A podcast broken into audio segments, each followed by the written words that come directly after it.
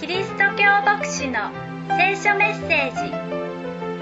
王のキリスト教会の礼拝メッセージを毎週お届けします。この聖書のメッセージを通してより素晴らしい歩みに導かれますように。えー今日もご一緒に礼拝できることを本当に感謝しています。今年はあと何日あるかご存知ですかね、えー残り60日になってきました。すでに300日以上が今年経ったということになります。残り2ヶ月。あっという間ですね。そういう中で私たちはいろんなところを通ってきたと思います。この一年、一番初めの1月1日のことを思い返してみれば、まさかこういう一年になるだろうとは思ってもみなかったことでしょう。しかし、これが現実でもあり、どうやったって私たちはこの中で生きていかなければいけないということを知っています。実は私たちがそういうふうに、どんなことがあっても、結局この中でしか生きていけないという、そういう現実を、しかし希望を持って生きられるという、非常に心強いメッセージを聖書は語っています。嘆きの中に希望を見出すそういうふうにお話をしてきましたけれども、エレミア書。エレミアを一言で言えば、報われない預言者というふうに表現するのが良いのだろうと思います。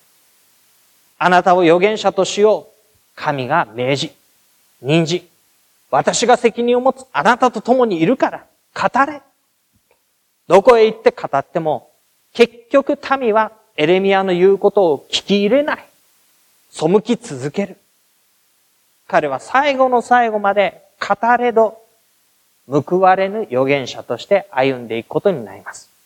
今日、そのエレミア書をまとめたいと思いますけれども、今日の箇所も残念ながらエレミアは報われないままになります。バビロンがエルサレムを包囲し、そしてそれを自分たちのものにするということが起こりました。主だった者たちは捕らえ移されていきます。残ったのは、もともといた貧しい、仕えている農民たちです。バビロンの帝国の王は非常に頭のいい優秀な人でした。ここを総督に任せるわけですが、このもともといた貧しい人たちというのは、自分たちの主人たちに対してもともと不満を持っていました。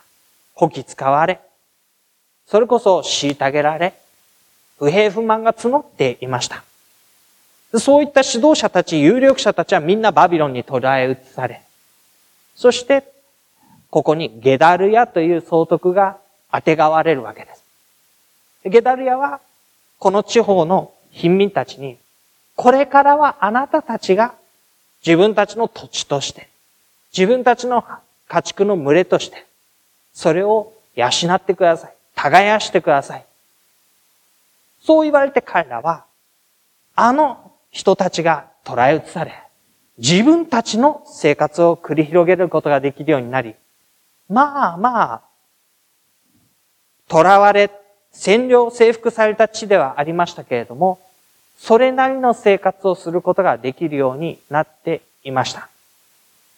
ところがそのことを面白くなく思っていた人たちもいます。それは貧しい人たちではなく、王族、もともとユダの王族の一人であるイシュマエル、それは最たる例でした。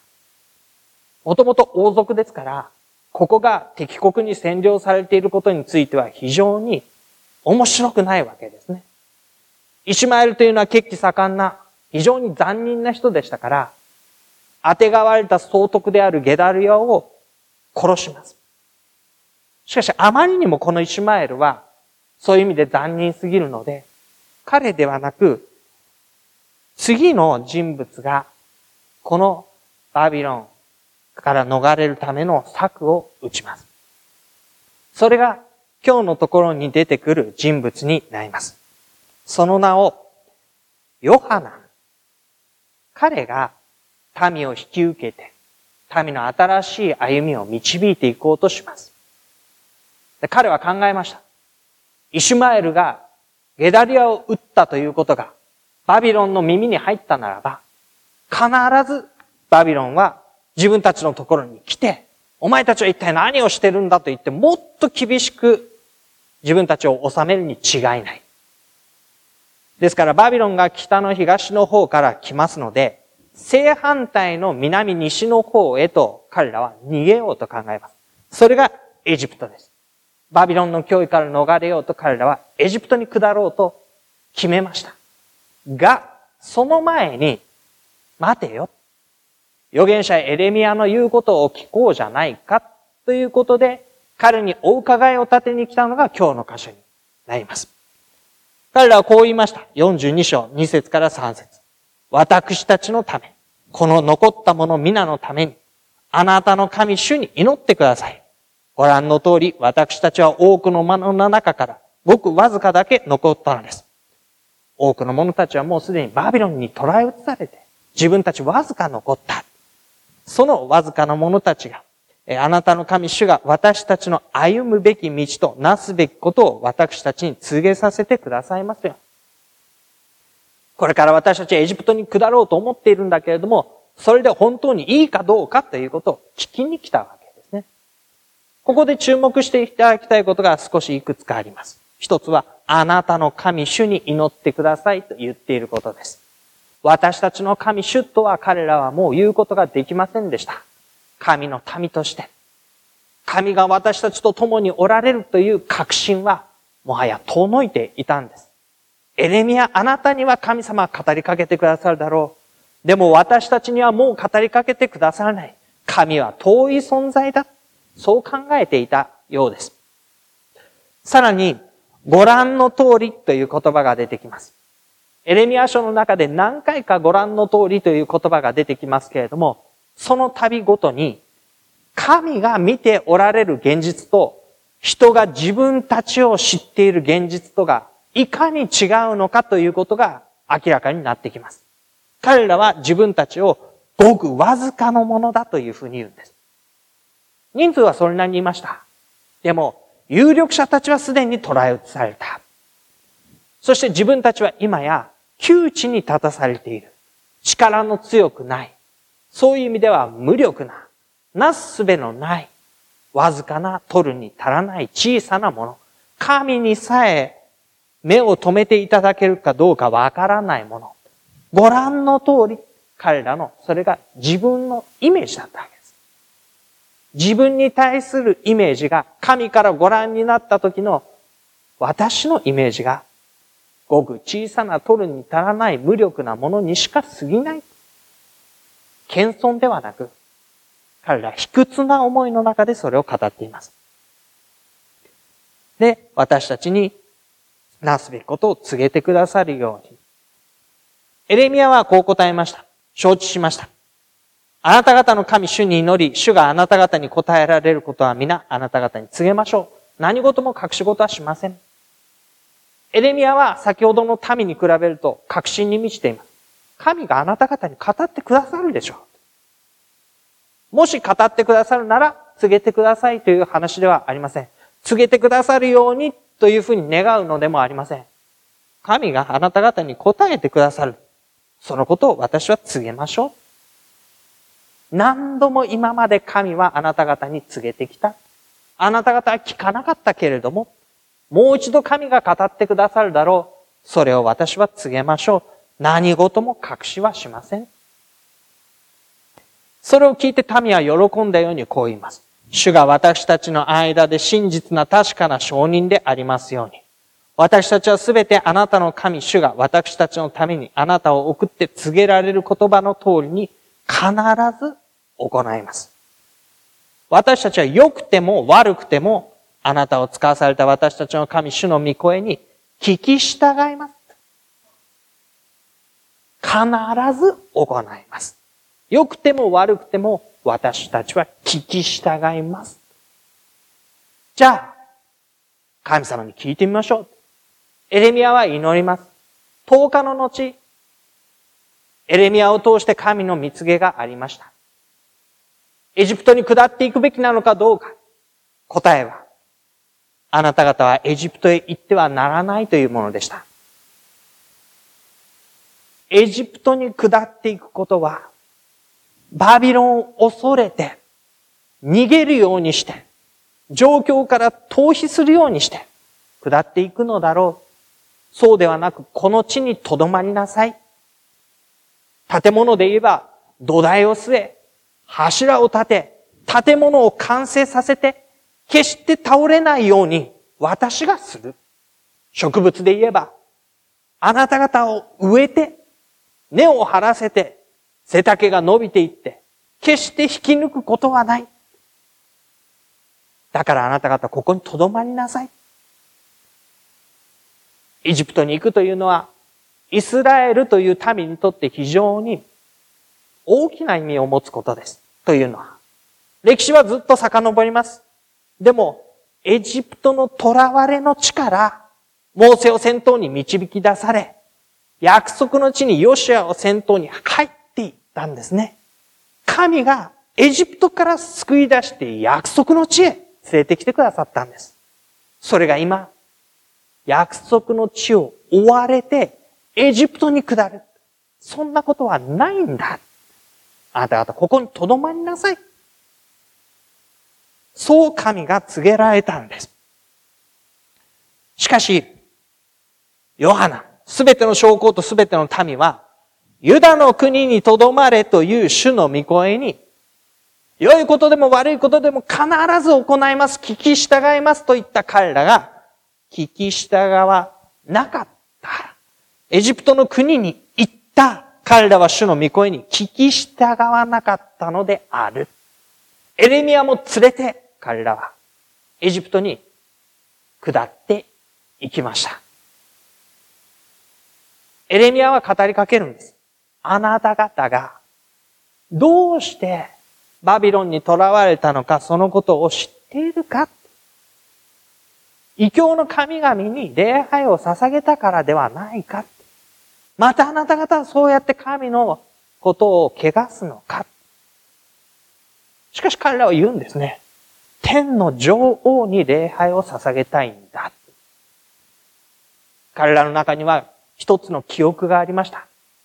しばらく前の王ですけれども、マナセという王がいました。そのマナセの時に流行ったのが、天の情報を礼拝するという非常に世俗的な礼拝でした。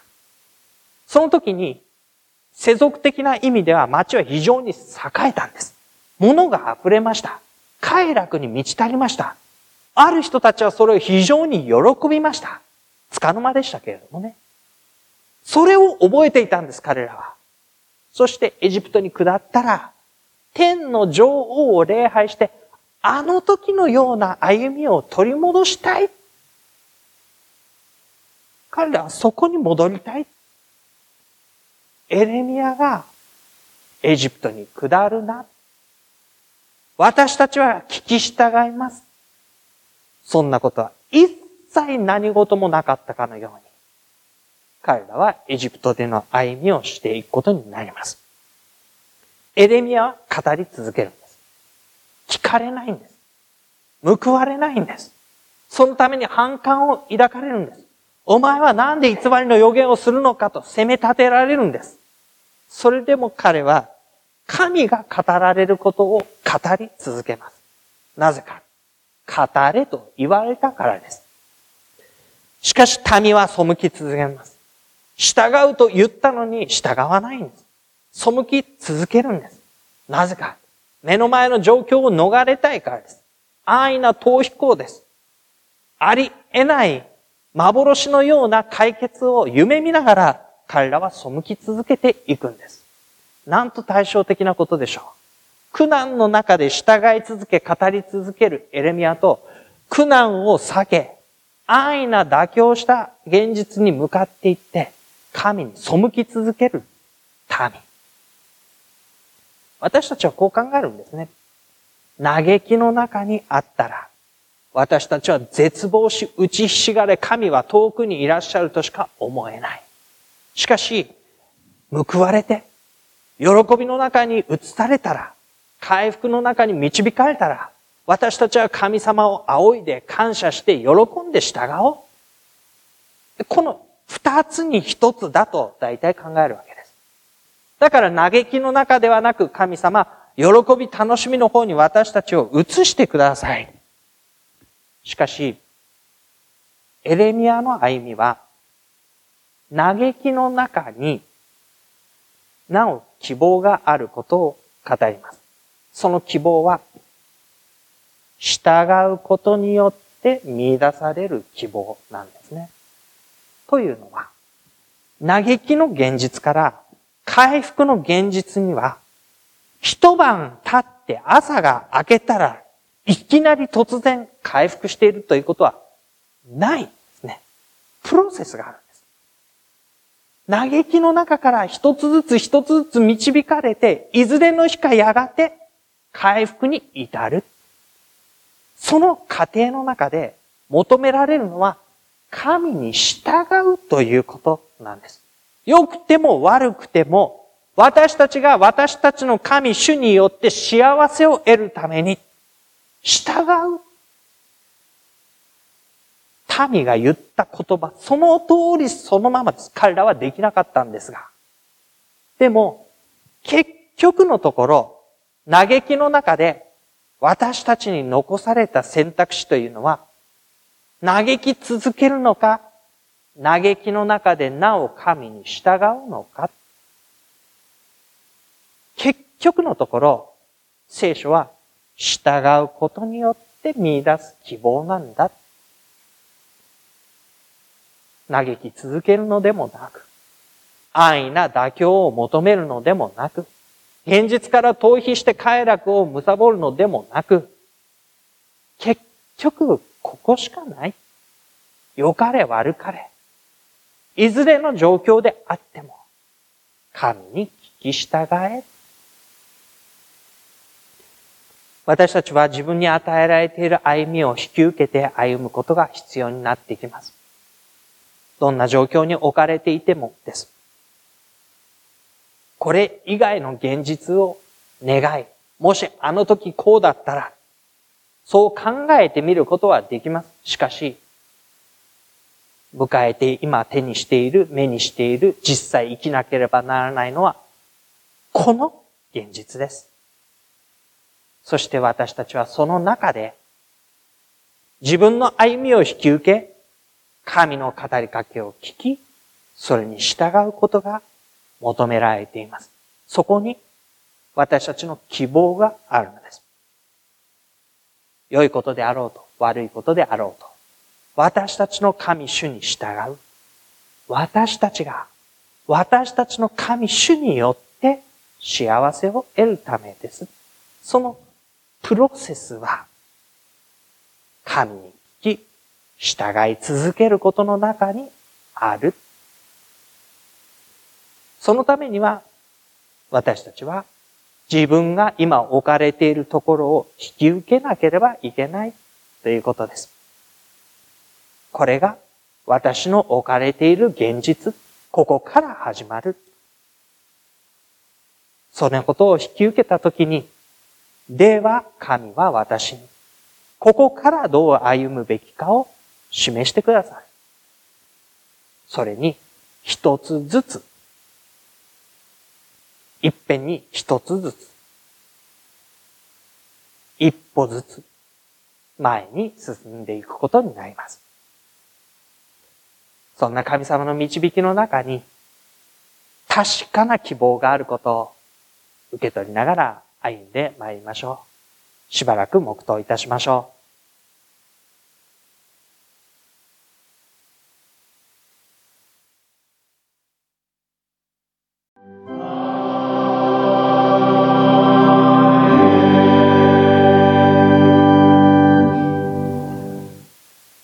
神が私たちの味方であるなら、誰が私たちに敵対できるでしょう？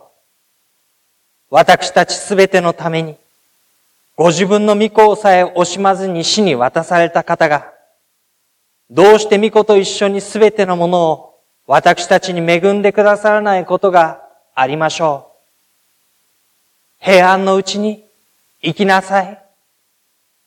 三つに増して一つなる神の豊かな祝福がお一人お一人の上に豊かに豊かにありますように。アーメン。